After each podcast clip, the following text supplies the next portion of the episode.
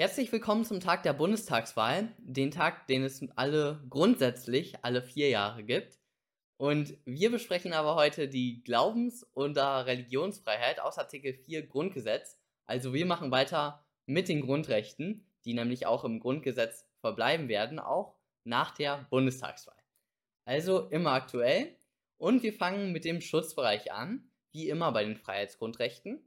Und hier lesen wir einmal den Artikel 4 zunächst einmal durch. Die Freiheit des Glaubens, des Gewissens und die Freiheit des religiösen und weltanschaulichen Bekenntnisses sind unverletzlich. Und Absatz 2, die ungestörte Religionsausübung wird gewährleistet. Wir haben bei Artikel 4, also wie bei der Berufsfreiheit, ein einheitliches Grundrecht der Glaubens-, Weltanschauungs- und Gewissensfreiheit. So, und wir kommen zum sachlichen Schutzbereich. Und das ist ganz wichtig. Also Religionsfreiheit ist Top 3 der klausurrelevantesten Grundrechte. Definitiv. Mit Berufs- und Eigentumsfreiheit, meiner Meinung nach. Und hier prüfen wir zunächst in dem ersten Schritt, liegt überhaupt ein Glaube bzw. eine Religion vor? Und hier müsst ihr die Definition auswendig können, auch wenn sie etwas länger ist. Das ist nämlich die Überzeugung des Einzelnen von der Stellung des Menschen in der Welt und seinen Beziehungen zu höheren Mächten und tieferen Seinsschichten. Das ist die Definition die müsst ihr können. Und wie geht man jetzt klausurtaktisch vor? Wenn sich im Sachverhalt auf den Islam, auf das Christentum, auf den Buddhismus oder so berufen wird, dann ist das natürlich überhaupt nicht problematisch. Das ist eine ja, anerkannte Religion. Da gibt es keine Probleme. Islam ist eine Religion, Christentum ist eine Religion. Überhaupt nicht problematisch. Problematisch ist dieser Punkt aber, wenn sich jemand zum Beispiel auf das Spaghetti-Monster beruft, also auf die Religion des Spaghetti-Monsters. Ein Klassiker in den Klausuren. Und wie geht man hier jetzt vor? Ich hoffe, man darf dieses Bild übrigens auf YouTube zeigen. Ähm, naja, wie geht man jetzt hier vor? Wir gucken zunächst einmal nach dem subjektiven Selbstverständnis. Also, die Person, die sich eben auf diese Spaghetti-Monster-Religion beruft, empfindet diese Person das als Religion. Ja, das ist natürlich ganz weit. Also ich kann natürlich alles als meine Religion empfinden. Deswegen ist dieser Punkt also ja leicht ausnutzbar und dementsprechend hat man sozusagen einen Missbrauchschutz, nämlich dadurch entwickelt, dass man nach dem geistigen Gehalt und dem äußeren Erscheinungsbild auch noch beurteilt. Also man guckt nach den Schriften, Ritualen, nach der Personenzahl. Und hier würde man dann beim Spaghetti-Monster wahrscheinlich dazu kommen, dass es keine Schriften oder Rituale oder so gibt. Ich weiß es nicht. Und auf jeden Fall hat das Bundesverfassungsgericht, meine ich, verneint, dass diese Spaghetti-Monster-Religion eine Religion ist. Also, erster Schritt, nochmal zusammengefasst, man guckt, empfindet die Person, die sich darauf beruft, das als Religion. Das ist natürlich eigentlich immer gegeben. Und dann muss man diese, diesen weiten Begriff muss man natürlich einschränken. Weil es könnte ja auch meine Religion sein, jeden Tag ein Haus anzuzünden oder sowas. Ja, Religionsfreiheit. Oder ich darf auf Autobahnen so schnell fahren oder alle meine, alle, die meiner Religion angehören, dürfen auf der Autobahn so schnell fahren, wie sie wollen, ohne Rücksicht auf andere zu nehmen. Wir haben immer Vorfahrt und so weiter. Das ist meine Religionsfreiheit. Nein, also das wäre ja auch noch vom subjektiven Selbstverständnis gedeckt, aber das wäre natürlich durch die Missbrauchsgefahr dann gedeckelt. Dann kommen wir zur Reichweite bzw. zum Umfang der Religionsfreiheit. Hier müsst ihr die zwei Begriffe kennen, nämlich einmal das Forum internum, es wird also geschützt, einen Glauben zu bilden oder zu haben, und das Forum externum, also die Freiheit nach dem Glauben zu handeln, zum Beispiel nach Gottesdiensten zu gehen oder so. Das ist, sind die beiden Begriffe. So etwas ähnliches gibt es auch bei der Kunstfreiheit, nämlich den Werk- und den Wirkbereich. Aber dazu kommen wir dann beim, in den nächsten Videos. Jetzt der persönliche Schutzbereich. Es ist ein Jedermann-Grundrecht, also man muss nicht Deutscher im Sinne des Artikel 116 sein. Man kann auch, es gibt auch eine kollektive Glaubensfreiheit, das heißt, es können mehrere Personen diese Religionsfreiheit ausüben.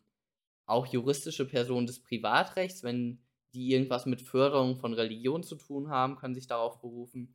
Und ganz wichtig noch, Kirchen, obwohl diese juristische Personen des öffentlichen Rechts sind, können sich auf die Religionsfreiheit berufen, weil das eben ein spezieller Lebensbereich ist.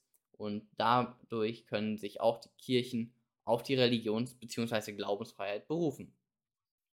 Dann zum Eingriff, wie immer, nur, und das werden wir gleich noch sehen, dass man immer ein Verfassungsrechtsgut braucht, was geschützt werden muss.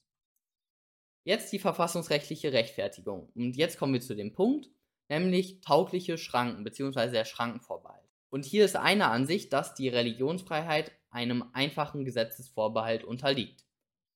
Das ergibt sich nach der Ansicht aus Artikel 140 Grundgesetz. Da steht drin, dass diese Weimarer Verfassungsartikel ähm, noch gelten. Und hier in Artikel 136 Absatz 1 Weimarer Reichsverfassung steht, die bürgerlichen und staatsbürgerlichen Rechte und Pflichten werden durch die Ausübung der Religionsfreiheit weder bedingt noch beschränkt. Hieraus liest die eine Ansicht, dass die Religionsfreiheit einem einfachen Gesetzesvorbehalt unterliegt.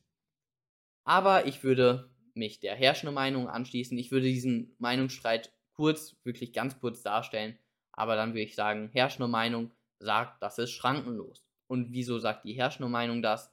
Weil eben in Artikel 4, den haben wir ja ganz am Anfang gelesen, da steht nichts von Schranken. Bei Artikel 12 oder so, da steht explizit drin, das kann durch Gesetz eingeschränkt werden. Und noch zusätzlich, und das ist meiner Meinung nach das Killer-Argument, die Systematik. Und das, da werdet ihr euch ganz klar bewusst, wenn ihr dieses Buch habt. Ihr, ihr blättert zu Artikel 4 Grundgesetz und dann blättert ihr von Artikel 4 zu Artikel 140 Grundgesetz.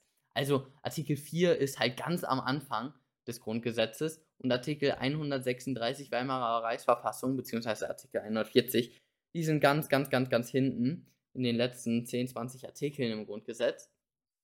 Und dementsprechend wenn es wirklich einen Schrankenvorbehalt gä gäbe bei der Religionsfreiheit, dann würde der auch im Artikel 4 oder zumindest in diesen Artikel 1 bis 19 irgendwo geregelt sein. Und das sind eben diese beiden Argumente, einmal Wortlaut und einmal die Systematik. Und dementsprechend ist die herrschende Meinung meiner Meinung nach auch vorzuziehen. So, dann die verfassungsrechtliche Rechtfertigung hier Schranken und wir haben gesehen, es ist ein vorbehaltlos gewährtes Grundrecht. Also wir gehen mit der herrschenden Meinung. Und wir werden auch gleich sehen, dass vorbehaltlos gewährte Grundrechte natürlich eingeschränkt werden können, nämlich auf Grundlage des Grundsatzes der Einheit der Verfassung durch kollidierendes Verfassungsrecht, also Grundrechte anderer, aber auch zum Beispiel Artikel 20a Grundgesetz können die Religionsfreiheit ähm, einschränken. So, dann brauchen wir die Verfassungsmäßigkeit der Schranke, wie immer formell und materielle Verfassungsmäßigkeit. Und dann kommen wir zur Verfassungsmäßigkeit der Einzelfallmaßnahme, wo wir meistens die Verhältnismäßigkeit prüfen. Hier nochmal eine kleine Anmerkung meinerseits. Das habe ich nämlich in den letzten Videos, glaube ich, nicht so klar hervorgebracht.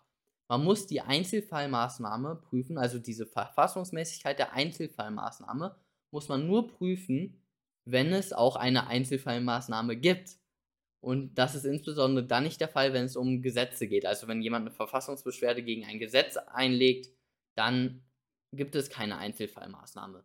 Aber wenn zum Beispiel ein Gesetz eine Ermessensentscheidung vorsieht, beispielsweise der finale Rettungsschuss, dann und dann bestätigt eben dein Gericht irgendwie, das war jetzt hier so und so war, also der finale Rettungsschuss war okay oder nicht okay, dann muss man eben die, diesen finalen Rettungsschussparagraphen, den muss man dann unter 1b prüfen, ist dieser abstrakt verfassungsgemäß und dann unter 2 muss man dann prüfen, war der finale Rettungsschuss im Einzelfall, war der verfassungsgemäß. Okay, jetzt zu dem Beispiel. Um das Leiden von Mädchen zugefügt durch die Genitalverstümmelung zu beenden, erlässt der Bundestag das formell verfassungsgemäße MGVG, Mädchengenitalverstümmelungsgesetz, also das ist komplett fiktiv, in der alle Arten der Beschneidung von Mädchen verboten wird. In der Gesetzesbegründung heißt es, die weibliche Genitalverstümmelung hat keinen medizinischen Nutzen und fügt den Mädchen immense Schmerzen zu. Weiter führt die Verstümmelung zu erhöhten Infektionsrisiken. Es bedarf Monate, bis die zugefügten Wunden wieder heilen.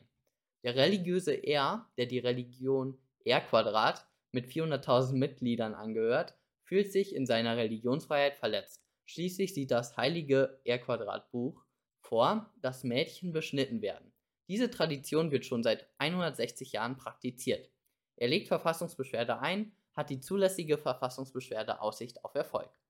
Und noch der Bearbeiterhinweis, es ist nur Artikel 4 zu prüfen. Wir kommen also zur Begründetheit, weil die Verfassungsbeschwerde war ja zulässig. Und A, Zulässigkeit, B, Begründetheit. Deswegen habe ich jetzt B gemacht. Und hier, wie immer, Schutzbereich. Sachlicher Schutzbereich. Hier, wie äh, gerade im Theorieteil gesagt, Selbstverständnis, ja, der religiöse Er sagt, für sich ist das eine Religion. Und damit wäre das Selbstverständnis plus. Aber wir müssen natürlich prüfen, ist diese R-Quadrat-Religion, wird das hier missbraucht, dass er sich darauf beruft? Und wir würden sagen, nein, weil die hat eben viele Mitglieder und es gibt auch dieses R-Quadrat-Buch, das heilige Buch. Also man hat Mitglieder, Schriften, Rituale. Dementsprechend würde man hier sagen, ist diese R-Quadrat-Religion eine Religion, tatsächlich. Jetzt kommen wir zu dem Forum Externum, was nämlich schützt, nach dem Glauben zu handeln und der Glauben sagt eben, dass man Mädchen ähm, beschneiden muss. Dementsprechend wäre der sachliche Schutzbereich eröffnet. Dann kommen wir zum persönlichen Schutzbereich. Der ist auch eröffnet, weil er ist eine natürliche Person und das ist ein Jedermann-Grundrecht. Ganz unproblematisch. Kommen wir zum Eingriff, den möchte ich jetzt auch nicht problematisieren, der liegt klar vor, weil eben ein Verhalten unmöglich gemacht wird. So, und ein grundrechtlich geschütztes Verhalten unmöglich gemacht wird. So, und jetzt die verfassungsrechtliche Rechtfertigung. Taugliche Schranke. Wir haben gesehen, dass es sich bei der Religionsfreiheit um ein schrankenlos gewährleistetes Grundrecht handelt. Dementsprechend kann das durch kollidierendes Verfassungsrecht eingeschränkt werden und hier kommt als kollidierendes Verfassungsrecht eben Artikel 2 Absatz 2, nämlich die körperliche Unversehrtheit des Mädchens in Betracht. Dann kommen wir zur Verfassungsmäßigkeit der Schranke formelle Verfassungsmäßigkeit war im Sachverhalt gegeben. Und jetzt die materielle, und hier müssen wir wieder insbesondere eine Verhältnismäßigkeitsprüfung anstellen. Und hier legitimer Zweck, wie schon ganz zum Anfang bei der tauglichen Schranke gesagt, kommt eben die körperliche Unversehrtheit Artikel 2 Absatz 2 Grundgesetz in Betracht. Ist das geeignet, also fördert das zumindest die körperliche Unversehrtheit? Ja, wenn das verboten wird, dann werden keinem, keinem Mädchen mehr dadurch ähm, Schmerzen zugefügt, dementsprechend klare Förderung im weitesten Sinne. Erforderlichkeit, jetzt dieser Fall ist so offensichtlich, meiner Meinung nach, hier habe ich nicht mal Beispiele mehr finden können, was milder wäre. Und Angemessenheit, ja, wir sehen es hier auf der einen Seite Tradition, was natürlich einfach nur ein schlechtes Argument ist. Wir haben es immer so gemacht, ja, tolles Argument. Nein, wir sprechen natürlich für die Angemessenheit. Es hat keinen medizinischen Nutzen, äh, sogar gar erhöhte Infektionsrisiken, erhebliche Schmerzen und so weiter und so weiter und so weiter. Das könnt ihr auch noch auf Wikipedia wirklich nachlesen. Ähm, es ist nicht so schön. Im Gegensatz zu, also hier können wir natürlich jetzt mal bei den Jungen, ähm, die Beschneidung bei den Jungen könnten wir natürlich als Gegenbeispiel nehmen. Da hat das einen medizinischen Nutzen, da die Infektionsrisiken vermindert werden und ich glaube, dass die Schmerzen sich da auch in Grenzen halten. Zumindest sieht das nicht so stark aus wie bei den wie bei der Genitalverstümmelung der Mädchen. Okay, dementsprechend kommen wir dann zur Verhältnismäßigkeit, die gegeben ist und der R wird nicht in seinem Grundrecht aus Artikel 4 Grundgesetz verletzt und Groß C, die Verfassungsbeschwerde ist unbegründet. Weitere Beispiele, also klassische Beispiele, die mir eingefallen sind zur Religionsfreiheit, die Religionsfreiheit versus die Neutralitätspflicht, zum Beispiel eine Referendarin, also eine Jura-Referendarin, die mit dem Kopftuch im Gericht arbeiten möchte. Da gibt es halt diesen Konflikt. Sie hat, die Referendarin beruft sich eben auf die Religionsfreiheit, aber auf der anderen Seite ist eben die Neutralitätspflicht des Staates. Also vor Gericht, da tritt der Staat eben gegenüber dem Bürger auf und es soll halt gezeigt werden, dass der Staat neutral ist. Und genau, also da sprechen, widersprechen sich diese beiden Verfassungsgüter. Dann Religionsfreiheit versus Schulhoheit des Staates. Ähm, Also, ja, zum Beispiel ein Mädchen, was zum Beispiel am Schwimmenunterricht aus religiösen Gründen nicht teilnehmen möchte. Dann die Religionsfreiheit versus den Tierschutz, insbesondere dieses Schächten, das ist das spezielle Töten durch Ausbluten, meine ich, äh, von den Tieren. Das Fleisch kann man dann essen oder so. Ähm, ja, das ist auch wieder ein klassischer Fall. Dann Religionsfreiheit versus die negative Religionsfreiheit. Das habe ich noch gar nicht erwähnt. Nämlich Artikel 4 beinhaltet nicht nur das, Recht, das Grundrecht auf Glaubensfreiheit, sondern eben auch das Grundrecht auf negative Glaubensfreiheit, nämlich das Recht, keinen Glauben zu haben. Das wird auch noch von Artikel 4 geschützt. Und da ist dieses Beispiel Kreuze in Schulen. Da ist natürlich auf der einen Seite die Religionsfreiheit, aber auf der anderen Seite möchten die Schüler, die können sich natürlich auf die negative Religionsfreiheit berufen. Ich möchte eben nicht Kreuze in Schulen haben. Also ich möchte nicht dazu gezwungen werden, eben einen Glauben zu bilden. Dann Religionsfreiheit versus den Feiertagsschutz, der steht nämlich auch im Grundgesetz ganz hinten. Da ähm, beispielsweise irgendwie, ja, jemand hat Religionsfest oder so und der fällt genau auf einen Feiertag und, und so weiter und so weiter. Aber wir sehen natürlich jetzt hier, das sind alles Verfassungsgüter, die hier genannt werden. Neutralitätspflicht folgt aus Artikel 33 Absatz 3 Grundgesetz und den davor. Die Schulhoheit ist in Artikel 7 Grundgesetz geregelt. Der Tierschutz in Artikel 20a und so weiter. Und das ist natürlich erforderlich, um dieses verfassungs äh, vorbehaltlos gewährleistete Grundrecht der Religionsfreiheit einzuschränken. Man braucht eben ein Verfassungsrechtsgut. Sonstiges. Wir haben noch den Paragraph 5 Gesetz über die religiöse Kindererziehung. Den müsst ihr in der Prozessfähigkeit ansprechen. Nämlich hier, den kann man zum, als Erwägung hinzuziehen. Natürlich kann ein einfaches Gesetz nicht die Verfassung konkretisieren. Das ist natürlich nicht möglich, aber man kann sozusagen den Gedanken, der hier ja ausgedrückt wird, den kann man hinzunehmen und kann man dann nennen, dass nach 5 Gesetz über die religiöse Kindererziehung nach Vollendung des 14. Lebensjahres steht dem Kinde die Entscheidung darüber zu, zu welchem religiösen Bekenntnis es sich halten will. Das heißt, man kann hier diese Erwägung, das 14. Lebensjahr, ab dann ist man sozusagen grundrechtsmündig. Nicht nur sozusagen, ist man grundrechtsmündig bei der Religionsfreiheit. Dann der zweite Punkt. Man kann die Religionsfreiheit, wie gesagt, nur durch Verfassungsrechtsgüter einschränken. Das heißt, 1949 im Juni, Juli und so weiter konnte man die Religionsfreiheit nicht durch, oder hier das Schächten, nicht durch den Tierschutz einschränken, weil es gab den Tierschutz noch nicht im Grundgesetz. Das heißt, 1949 bis halt zu dem Tag, bis der 20a Grundgesetz halt ähm, eingeführt wurde, konnte das Schächten nicht eingeschränkt werden unter Berufung auf den Tierschutz. Das ist eben diese Stärke von den vorbehaltlos gewährleisteten Grundrechten. Bei der Berufsfreiheit oder so, da, können, da muss das nicht unbedingt ein Verfassungsrechtsgut sein. Aber bei der Religionsfreiheit, wie gesagt, muss es ein Verfassungsrechtsgut sein, wie wir auch gerade schon gesehen haben. Feiertagsschutz, Schulhoheit und so weiter. Dann, der Unterschied zwischen Weltanschauung und Religion ist der folgende. Die Religion ist transzendent, also überweltlich, und die Weltanschauung ist innerweltlich.